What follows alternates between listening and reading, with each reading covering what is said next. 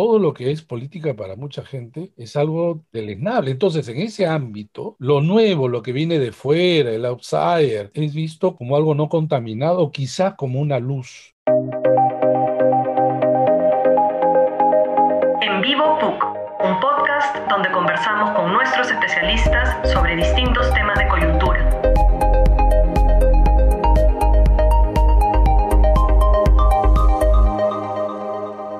Hola, bienvenidos a En Vivo PUC, un espacio para analizar los hechos que impactan en nuestro país. Los saluda Gabriel Aller y estaré a cargo de hacer algunas preguntas y retransmitirlas de nuestros seguidores. En esta ocasión analizaremos los resultados de las elecciones de ayer, domingo 11 de abril. Para ello nos acompaña el doctor Fernando Tuesta, profesor principal del Departamento Académico de Ciencias Sociales, ex jefe de la OMPE y reconocido experto en temas electorales. Buenas tardes, Fernando. ¿Qué tal, eh, Gabriel? Gracias por la invitación. Dispersión y polarización parece que serán las dos palabras que paradójicamente darán unidad a las elecciones del Bicentenario. ¿Existe la más mínima ilusoria posibilidad de que se abra un pacto que cambie la línea de coalición a la que nos dirigimos con mayor intensidad en esta segunda vuelta? A ver, es, es difícil, ¿no? No imposible. En política no lo es y en el Perú lo imposible pasa a ser lo contrario, ¿no? Muchas veces. Es el, Perú es el país de las sorpresas en política y esta elección, sus resultados, que duda cabe, es una más, ¿no? Aun cuando al acercarnos al voto, eh, podemos encontrar algunas cosas que ya se vislumbraban. Lo primero es que creo que llegar a la elección del Bicentenario que tenía antes más bien un uh, punto simbólico en la medida en que se celebraba pues dos siglos de república y que se pensaba que podía abrir un espacio nuevo, distinto, encaminar de alguna manera esto que lo que ha sido la política en el Perú, sobre todo en los últimos tiempos, y qué decir en el último año, pues no ha sido así, ¿no?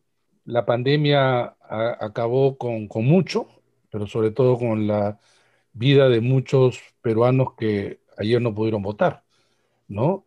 Y que probablemente tenían muchas ilusiones también en este año. Eh, muchas casas sufrieron el, el, dolor, ciertamente, de los, de los seres queridos, perdieron empleos, perdieron ingresos, se dieron cuenta que el Estado, que si bien es cierto no confiaban en él, era mucho más que eso, ¿no? Las desigualdades eran tremendas. La propia eh, COVID, el, la propia pandemia, se encargó de mostrarnos eh, que esta desigualdad, pues, se sufría hasta en estas situaciones tan, tan límites, ¿no? Entonces llegamos a, a una elección de un país cansado, agotado, pero también irritado, ¿no? También harto, harto de sus políticos ya de por sí los había rechazado de manera cuantiosa. Perú es el país que más rechaza a sus políticos y a sus instituciones. Tenemos tres décadas en donde frecuentemente hacemos alternancia en el poder. No hay un solo partido que haya tenido dos presidentes. ¿no? Esto es, no digo inaudito, pero digamos, no es frecuente en general, pues en, en países, ya no digo pues occidentales, democracias este, más estables, sino en la región. Vamos cambiando, pero además eh, se va apostando por, por lo nuevo, ¿no? Con la esperanza de que ahí crezca quizá o aparezca la luz de todas las frustraciones que se tienen de gobiernos que han ido acumulando justamente eso, ¿no? Ofrecer algo que no cumplieron o no podían cumplir, o por el contrario, ingresando a esta red ya no solamente actual, sino con, con, ya décadas que se construyen pues redes de corrupción, en donde los últimos seis presidentes están involucrados directo o indirectamente, en todo caso, en cualquier, o en cualquier caso, están investigados o procesados o ya sancionados. Es, no existe país en la región que ocurra esto. Y además, para colmo de males, una pandemia entre, en la que ni el gobierno ni la oposición estuvieron a la altura de poder resolver esto, pues que es lo, más, eh, lo, más este, importante, que es la vida ¿no? y, la, y la salud. Llegar en esas circunstancias era pues la, la peor de las circunstancias. Y termino con esto, Gabriel, diciendo, un día antes de la elección, el sábado, se logró contabilizar 384 fallecidos, el número más alto desde marzo que empezó la cuarentena o la pandemia en el Perú. El pico más alto. No ha habido país que ha hecho en elecciones en la punta de el, incremento de fallecidos y contagiados. Así llegamos ayer. Y, y, a eso quería ir con la siguiente pregunta. Ayer fue precisamente el pico más, más alto. De hecho, sobrepasamos en la, la semana pasada los 150 mil muertos según cifras de SINADE. Eh, y, a, pesar de eso, el ausentismo eh, no fue tan alto como uno podía imaginarlo. ¿Cómo se explica esto? ¿Es, ¿Es, el miedo a la multa o una auténtica vocación democrática la que impulsó ayer a los peruanos a ir a votar? Para, digamos, generar algo de esperanza también en el sistema. Mira, las elecciones del año pasado, la del Congreso, el ausentismo llegó al 26%. Ahora es más o menos 27.5. O sea, ha crecido relativamente poco, ¿no? Muchos pensaban que justamente por el tema de la pandemia, el ausentismo iba a pues, crecer de manera ostensible, ¿no? Ahora, Perú es un país donde el voto obligatorio no solamente es sancionado, sino eficazmente sancionado. Hay otros países en donde siendo obligatorio, la sanción no se hace efectiva. En México, por ejemplo, no sé ahora, pero hace un tiempo, la multa puede ser un dólar, ¿no? o sea, más de lo que costaba todo el trámite administrativo que propiamente la multa, ¿no? Entonces, digo, en el Perú esto sí es efectivo, porque no solamente tienes que pagar, eh, sino que además mientras no lo hagas, hay la muerte civil, es decir, no puedes hacer ningún trámite eh, justamente de orden civil, lo cual limita ciertamente mucho, ¿no? Pero ayer el ausentismo parece ser, hay que ya mirar las cifras más detenidamente, ha ocurrido en las, las, urbes, básicamente en Lima y dentro de Lima, los sectores mesocráticos, ¿no? Nivel socioeconómico A, sobre todo, que son los distritos que además, sobre todo Miraflores, San Isidro, San Borja, Surco, en donde las mesas tardaron en abrirse por la irresponsabilidad de los miembros de mesa. No digo irresponsabilidad en relación a su salud, porque en realidad no ir puede ser, puede ser visto también como un acto de responsabilidad, la irresponsabilidad radica en que no avisaron que no iban a ir. Pagarán su multa, pero también tienen que avisar, cosa que no ocurrió. De muchos sitios no se sabían si iban a llegar o no, y no llegaron. ¿no? Entonces, ciertamente hay un sector que, ha ido por obligación, pero otro sector porque siente que es una manera de expresar lo que, lo que ellos sienten, ¿no? Ya sea rechazo, apoyo, pero ahí están. Los peruanos efectivamente, como tú bien dices, mayoritariamente han ido a votar. ¿Cómo evalúas el desempeño de la OMP más allá de, la demora en algunas mesas que, claro, ahora explicas que ha sido por falta de comunicación de los miembros de mesa a la OMP? Pero, digamos, en, estas demoras se afectaron sobre todo a los adultos mayores. Y también, digamos, el anuncio de un candidato eh, de algún sector minoritario que acusó de fraude electoral, ¿no? Tempranamente. Pero ¿cómo evalúas tú, a grandes rasgos, el trabajo de la OMP? Mira, la OMP ha hecho bien las elecciones como lo hace hace 20 años lo que pasa es que hay una serie de responsabilidades que se le otorgan que no las tiene. Quien organiza las elecciones efectivamente es la OMPE, pero la autoridad electoral de las elecciones son los miembros de mesa. Ellos tienen que instalar la mesa, se encarga de la votación y se encarga del escrutinio. Queda la OMPE, la cobertura logística y administrativa. Ayer, por ejemplo, si no habrían, si no llegaban los tres titulares y los tres suplentes, porque tenemos seis sorteados, entonces tiene que ser lo de la fila, pero tú no puedes obligar. Muchas veces, claro, a uno los han obligado, pero el elector sin saber que podría haberse resistido. No puedes obligar. Se dice al de la fila, pero no es obligatoriamente, ni es que va a ir a pagar una multa ni nada. Pero muchas veces, además, como ya se conoce, la gente al que no ver su mesa abierta, eh, da vueltas, ¿no? Y no se pone en la fila. Pero el tema es que por eso se convocó a voluntarios, porque ahora, por primera vez, se paga eh, ser miembro de mesa, 120 soles por cada vuelta electoral. 120 soles, antes no se pagaba nada, ¿no? Y era una manera de incentivar. Claro, pero en los distritos que eh, he señalado, y donde los medios de comunicación fueron a cubrir eso. En realidad, claro, había tumulto, había desorden, había malestar, pero tú ibas a otros distritos y allí 120 soles cuenta. Porque además, si no vas, pagabas 220 soles por ser miembro de mesa y casi 80 soles, un poco más, por no ir eh, a votar. Con lo cual, tienes que pagar 300 soles y encima no recibías 120. Eso, en otras partes, cuenta. Ahora bien, ¿qué ocurrió además con esto de los tumultos? Yo estoy seguro, incluso se lo dije a un, una periodista que me entrevistó, ¿por qué no preguntan quienes están de 7 a 9 cuál era el último dígito de su DNI? Y te aseguro que la mayoría que no eran adultos mayores estaban en otros bloques de votación, es decir, no se enteraron o no cumplieron. Si todos hubieran cumplido con la recomendación, no era obligatorio, de la OMPE, de ir el grupo de hora, que era de 9 a 11 y así sucesivamente, según tu grupo de el último dígito del DNI, empezando por el 1 que era de 9 a 11, de 11 a 1 era el que terminaba en 2 y así sucesivamente, te aseguro que no hubieras encontrado tumulto, no hubieras, hubieras encontrado tus mesas eh, instaladas, pero además sobre todo la congestión. Entonces, acá tenemos en realidad una falta también de responsabilidad de los electores. ¿Y qué quieren? Acusan a la OMPE, visto en, unos casos maltrato, en casos pues de un, de un candidato que francamente toda la campaña ha estado acusando de fraude sin mostrar evidencias porque la ley permite efectivamente canalizado por donde corresponde impugnar mesas, solicitar nulidad de votación, etcétera. Eso se puede hacer. Pero el irresponsable es el que habla y no hace nada, ¿no? De manera vacía. Eh, ¿Cuál fue el punto eh, crucial, eh, Gabriel?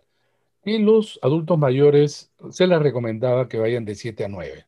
¿Por qué? ¿Sabes por qué? Porque los adultos mayores eran los que más iban temprano siempre a votar. Siempre se aparecían a primera hora. Entonces, algunos dicen, los hubieran puesto de 9 en adelante tú ponías de 9 en adelante, también se iban a quejar.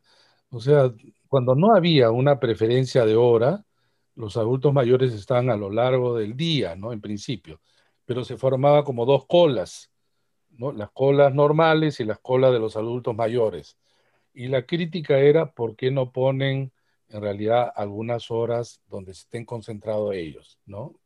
Pero bueno, la gente no se enteraba, tú sabes, al último, mucha gente quería saber en dónde le tocaba, le habían cambiado el local de votación, no es que le habían cambiado, sino todo había cambiado. ¿Por qué todo había cambiado? Porque para evitar las concentraciones, ahí donde habían antes 5.000 locales, ahora hay 11.300 locales. Entonces, yo, por ejemplo, no he votado en el local que, me que, que normalmente he votado. Ahora me ha tocado en otro local porque el local donde yo votaba resulta que ahora hay mitad de mesas justamente para multiplicar. ¿Y para qué eso? Para bajar la densidad, para que no haya mayores aglomeraciones, ¿no? En general, y luego la OMPE ha seguido con su trabajo, porque mira, hace 20 años de que se recobró las instituciones electorales, ya hay un cuerpo de funcionarios y trabajadores que tienen mucha experiencia. Ahora bien, hay que decir, para las elecciones se contrata, se contrata miles de personas que tienen que ser capacitados en un corto tiempo para que a su vez ayuden en los locales, pero en todo el Perú. ¿no? Sin duda es un, reto logístico gigante. ¿no? Mira, eh, en mi época, que cuando yo me, me designaron jefe de hombre justo hace 20 años para las elecciones de transición, tú tenías un personal que solamente está en Lima, que eran 250 personas. Tenías que contratar más o menos unas 200 mil personas en corto tiempo. Y eso en la administración pública tú sabes que es un parto de los montes. Encima las tienes que capacitar, pero para capacitar tienes que haberlas contratado, haber pasado todo el trámite, ¿no? Y muchas personas, ¿a quién contratas, por ejemplo, por un mes? A personas que están sin trabajo. Claro. ¿No? Y, y muchas veces las personas que están sin trabajo o las personas que tú habías formado ya la siguiente elección no las puedes contratar porque tienen otro trabajo, ¿no? Porque no vas a contratarla por solamente tres meses. Trabajo temporal. Es trabajo temporal. Vayamos a, los resultados de la elección de ayer. ¿Es la primera vez que un partido de izquierda gana en el Perú en primera vuelta? Eh, sí, es la primera vez. Bueno, salvo que algunos quieran considerar Partido Izquierda el Partido Nacionalista que ganó en primera vuelta en el 2006 y 2011. Pero... ¿Recuerdas los porcentajes, perdón, Fernando? Sí, en el, por ahí, ¿no? En el caso del, a ver, yo tengo, por ahí no voy a poder compartir con Pero no, dame cifras redondeadas, ¿no? no... sí. sí, mira, ¿sabes qué? En, en el 2006, el Partido Nacionalista sacó el 30% de los votos. En el 2011, también arriba de un tercio, y ahora estamos lejos de eso, ¿no? Una de las cosas que es necesario eh, precisar es que esta es la elección que ha dotado al primero y también al primero y al segundo sumados los porcentajes más bajos de la historia. Mira, eh, es muy bajo lo que han logrado, digamos. Pedro Castillo y Keiko Fujimori sumados hacen 33%. El 2016, los dos primeros, que eran Keiko Fujimori y PPK, hacían 61%, ¿ya? Y no decir, pues, en otras elecciones, ya, donde alguien de izquierda que llegó a la segunda vuelta, Barrantes en el, en el 85. Mira, García tenía 53 y Barrantes 25. O sea, entre los dos hacían 77.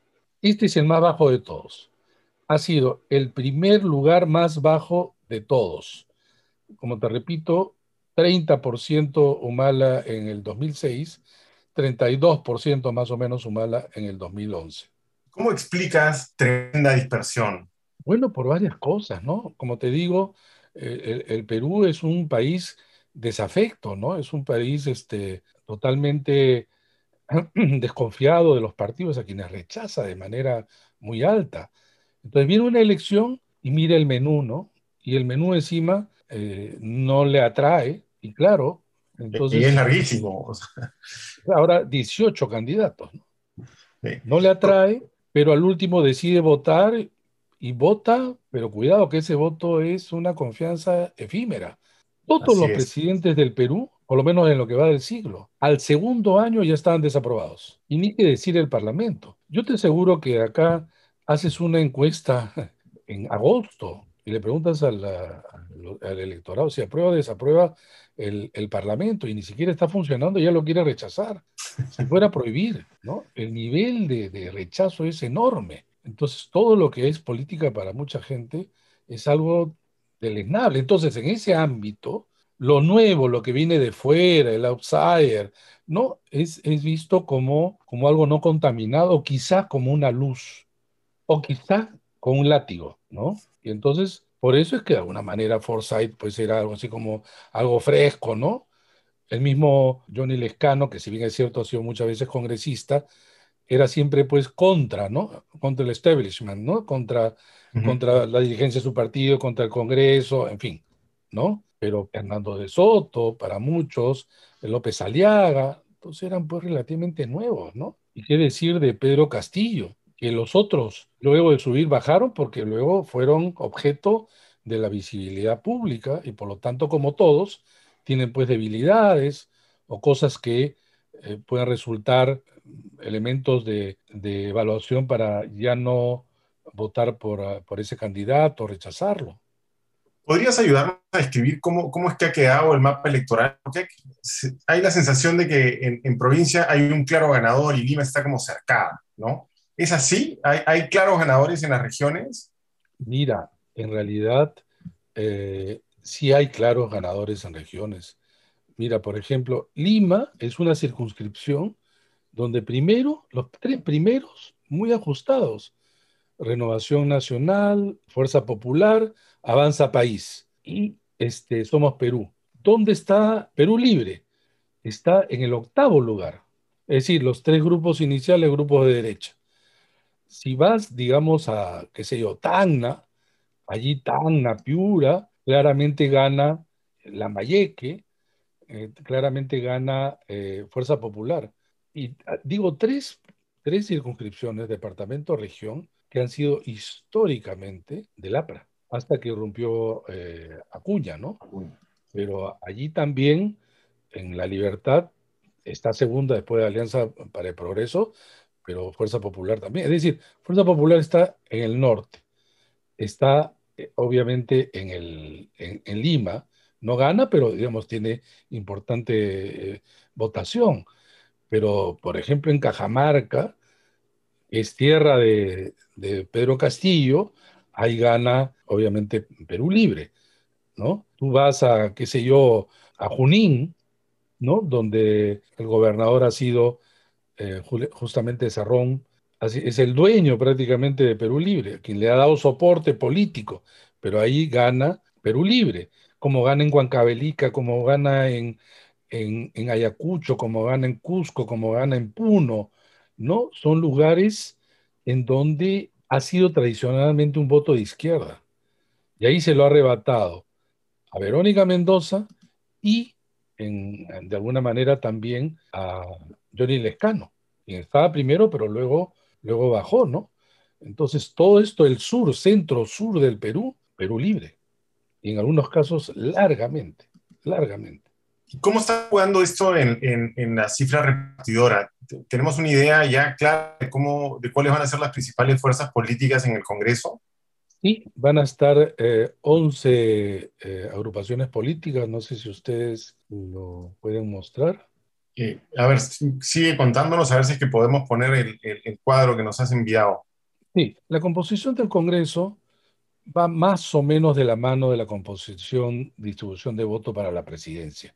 Y es así que Perú Libre sería la primera fuerza política. Tendría más o menos 32 congresistas. En segundo lugar, Fuerza Popular, que tendría más o menos unos 24 congresistas. Este es muy importante porque, bueno, Perú Libre no ha tenido representación antes en el Congreso. Fuerza Popular sí, tenía 15, con lo cual habría crecido, pero está obviamente distante de los 73 que tuvo en el 2016. Acción Popular aparece como en tercer lugar, que va a tener aproximadamente unos 27 congresistas Actualmente tenía 25, era la primera fuerza. Y de ahí vienen ya eh, Renovación Popular, que no tiene una, no tendría una bancada tan grande. Y luego ingresan, claro, Avanza País, ingresa Somos Perú, con Martín Vizcarra como el más votado de Lima, pero tampoco es que ah, ah, logra arrastrar una gran composición parlamentaria, porque entre Somos Perú, Podemos, Juntos por el Perú, Victoria Nacional, todos tienen entre 5, 4 y 3 bancadas. Vamos a tener una dispersión de bancadas, 11 bancadas. Entonces, cualquier, cualquiera que gane la presidencia va a tener un reto de tener que ponerse de acuerdo con más de una bancada para lograr establecer, si no mayoría, por lo menos, repito, acuerdos para determinados temas circunstanciales. Sobre ese tema, Fernando, ¿qué agendas comunes crees que se pueden gestar eh, entre esas fuerzas políticas tan dispersas? Mira, la segunda vuelta va a aclarar eso, porque en la primera, ¿sabes? Se suele poner los maximalismos, ¿no? Como si es que tú puedas imponer un programa de gobierno cuando en realidad vas a tener al frente un parlamento absolutamente fraccionado. Y tu bancada, en el caso de, de Fuerza Popular, va a ser pues de 24, pero vas a tener 106 que no son tuyos. O vas a tener 32 en el caso de, Perú Libre, pero vas a tener 98 que no son tuyos. Tienes que hilar fino, porque para empezar, no tienes los escaños suficientes para evitar, por ejemplo, que te vaquen. Con 87 te vacan. ¿no? Entonces tienes que llegar a acuerdos, porque si es que algo ha aprendido el Parlamento de ahora, es que puedes deshacerse de presidentes. O lo puede hacer renunciar o lo, o lo puede vacar. Entonces, eh, este es un punto que, van a tener que trabajar muy, muy fino. Sino trabajar efectivamente eh, con, mucho detenimiento. Y parte de ese trabajo va a ser también las agendas de la segunda vuelta. Porque no puedes hacer, repito, una campaña como si este escenario que ya tenemos por delante no existiera. ¿no? Porque las fuerzas políticas, si bien en el Perú no se endosan votos, algo hay, ¿no? Es decir, lo que digan sus líderes, algo harán sus electores en relación a votar por cualquiera de los dos. Justo, justo esa era la siguiente pregunta, ¿no? Si era correcto el cálculo de un sector de la izquierda de creer que la derecha ha perdido las elecciones, pues más bien, como acabamos de escuchar a Lourdes Flores decir que la derecha está dividida, pero representa más del 50% de la votación. Y, claro, la pregunta es esa, ¿no? O sea, ¿es endosable ese, ese electorado? No, no. Lourdes Flores sabe que en el Perú, para empezar, el último partido que endosaba era el APRE en la década del 60. Después de eso, la autonomía de los electores en relación a los votos que terminan en los partidos es absolutamente voluble. Ipsos hacía algunas simulaciones ya hace algunas semanas en donde decía, si no candidateara, por ejemplo, Keiko Fujimori, ¿por quién votaría usted? Y tú veías que se distribuía a veces de manera sorprendente. Había algunos que votaban por Verónica Mendoza, cuando Pedro Castillo no estaba, este, ¿no? Entonces uno podría decir, no, de ella pasarían Hernando de Soto, sí, algunos, pero no en la proporción que, que, es, que uno puede pensar, ¿no? Entonces, la división no es izquierda-derecha. Aparentemente sí, en todo caso algunos temas sí, pero no todos. Tan no todos que temas sociales, culturales, tenemos una afinidad entre Pedro Castillo y Keiko Fujimori, ¿no? Los dos son, como llaman, pues, pro vida, pro familia, ¿no? En contra del matrimonio igualitario, despenalización del aborto, bueno, Rafael López Aliaga ha dicho explícitamente que ese es una, un, punto en común con, con Castillo, ¿no? Hay un guiño por ahí, ¿no? Claro que sí, ¿cómo no? Entonces, la, la división izquierda-derecha o sumar porcentajes eh, son sumas que no van a cuadrar nunca. Hace un momento mencionaste que, que Castillo en, en, en, no estaba, digamos, en el radar de, de apoyo y creo que no ha estado en el radar de ninguna encuestadora. Eh, ¿por, qué pasa esto? Porque nada más no es la primera vez que nos ocurre, ¿no? En la última elección el FREPAP también, también dio una expresa. Pero mira, eh, no creas, ¿ah? Ya en la simulación de voto en, en, la última semana de febrero, en Ipsos ya salía él con 3%. Lo que pasa es que ha tenido un crecimiento en la última semana, sobre todo, muy pronunciado. Y quienes injustamente tenemos las encuestas en la semana prohibida, eh, tanto de Ipsos como de otras. El día sábado, por ejemplo, para mí era clarísimo que ganaba Pedro Castillo. Lo que estaba en duda era quién pasaba la segunda vuelta. Como que así se rati eh, ratificó en el, en el boca de urna y posteriormente en el conteo rápido. Es verdad, las últimas encuestas ya lo tenían ahí muy bien mapeado. Sí, eh, a estas alturas eh, de la evaluación de los resultados de la OMPE, ¿se puede hacer un perfil del electorado de Castillo o, o todavía no lo tienes muy claro? Mira, el electorado de Castillo es básicamente un elector de las zonas, para empezar, más empobrecidas del país. Es un voto uh, radical en las zonas en donde si no eran las más, pobres, eran las más que, que, han tenido una historia de sindicalización y organización, porque hay que acordarse que además eh, Castillo es miembro del SUTEP, pero además del SUTEP CONARE, que es el sector radical del SUTEP, y que tiene una red a nivel nacional, ¿no? Es un voto de provincia ajeno a Lima y en algunos casos contra Lima, ¿no? Donde allí, obviamente, Castillo, repito, está pues octavo, ¿no? donde se creía que para conquistar el electorado había que hacer solamente redes sociales y entrevistas por televisión, ¿no? O aparecer en medios de comunicación para bailar, cantar o hacer a veces alguna ridículo en TikTok, ¿no? Eso es lo que les recomiendan, en principio, asesores, pero que en el caso de Castillo, mira, él no ha sido fuerte en redes, ni mucho menos, él no ha estado en muchas entrevistas y gana, porque además se, se identifica o la gente se identifica en él, además con un discurso radical, ¿no? Y hay que repetir en el Perú, hay sectores de la población que están ciertamente hartos, ¿no? Que utilizan también el voto de una manera de sanción. Este también es, repito, un voto de hartazgo. Y, y, ese, y ese hartazgo, digamos, finalmente Lima es, es quien inclina la balanza en las elecciones, usualmente ese hartazgo, cómo puede llegar a enganchar con el discurso de Castillo. Justamente por eso. Él hablaba, por ejemplo, cerrar el TC, porque el Tribunal Constitucional en algunos casos no, no ha resuelto en favor de algunas medidas que son consideradas pues populistas, ¿no? Pero que la gente quería, ¿no? Hablar de conservadoramente, por ejemplo, de los temas que hemos hablado, ¿no? Es decir, eh, no de la mano de eh, algunas ideas liberales progresistas, ¿no? Sino muy por el contrario, lo que hay mucho pues en, la cultura de, de, muchas familias, ¿no? Más bien conservadoras en esos temas, ¿no? No puedes hablar de feminismo, ¿no? Sino practicar el machismo, pero eso no es motivo para que su discurso no esté concentrado en, en otros, en otros temas que la gente le, le interesan, ¿no?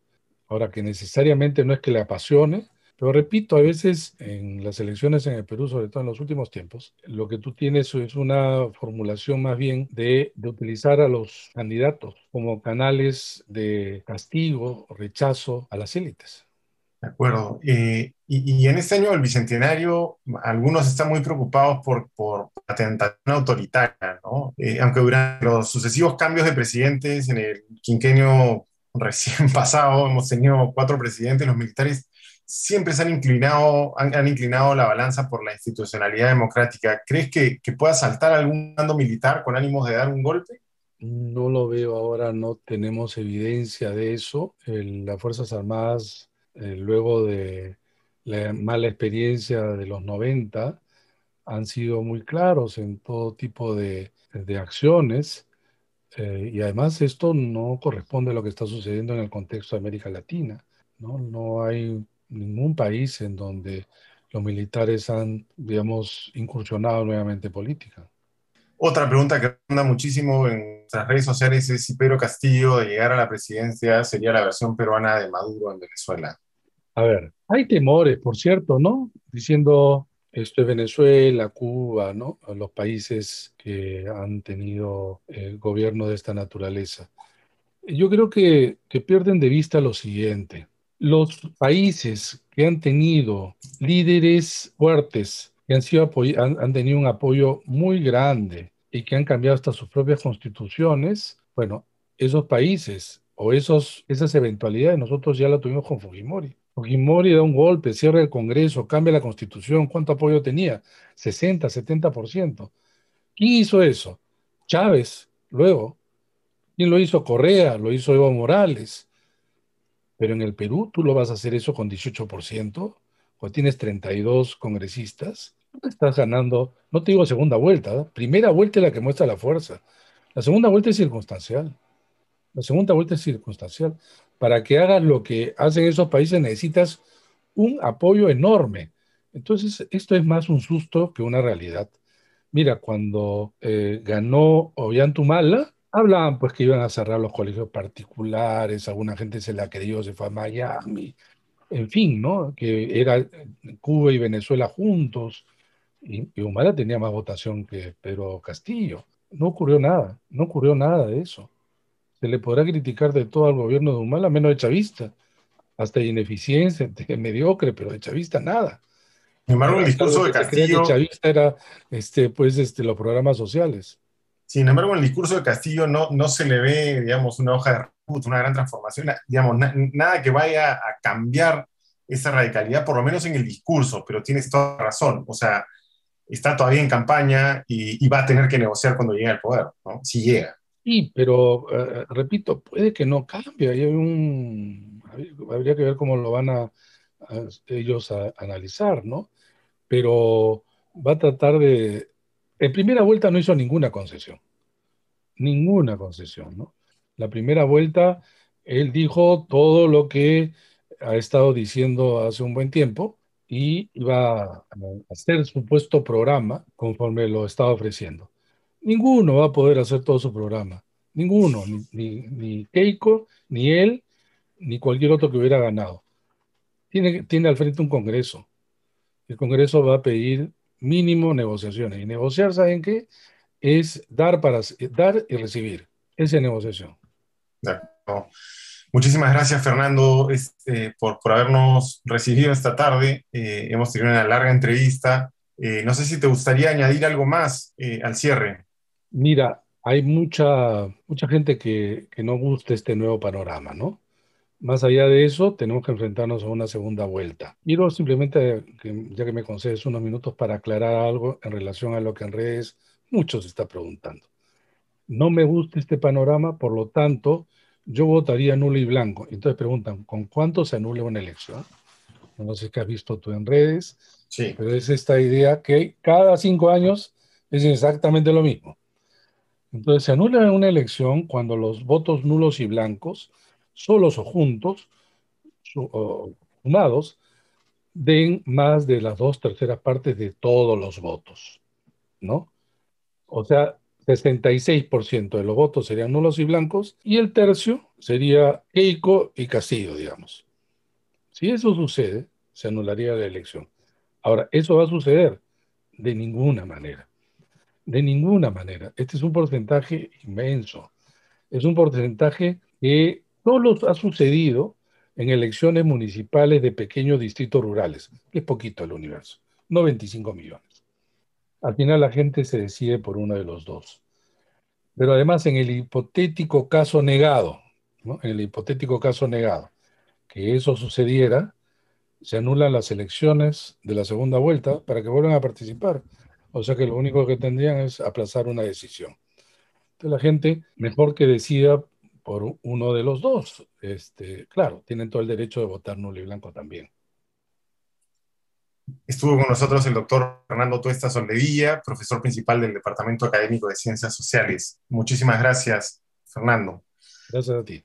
Muchas gracias también a nuestros seguidores por acompañarnos y por sus preguntas en esta edición. Recuerden que pueden seguir nuestras próximas transmisiones y novedades en Facebook, Instagram, Twitter, YouTube y Spotify. Hasta la próxima. Has escuchado En Vivo PUC un podcast donde conversamos con distintos especialistas de nuestra universidad sobre temas de coyuntura.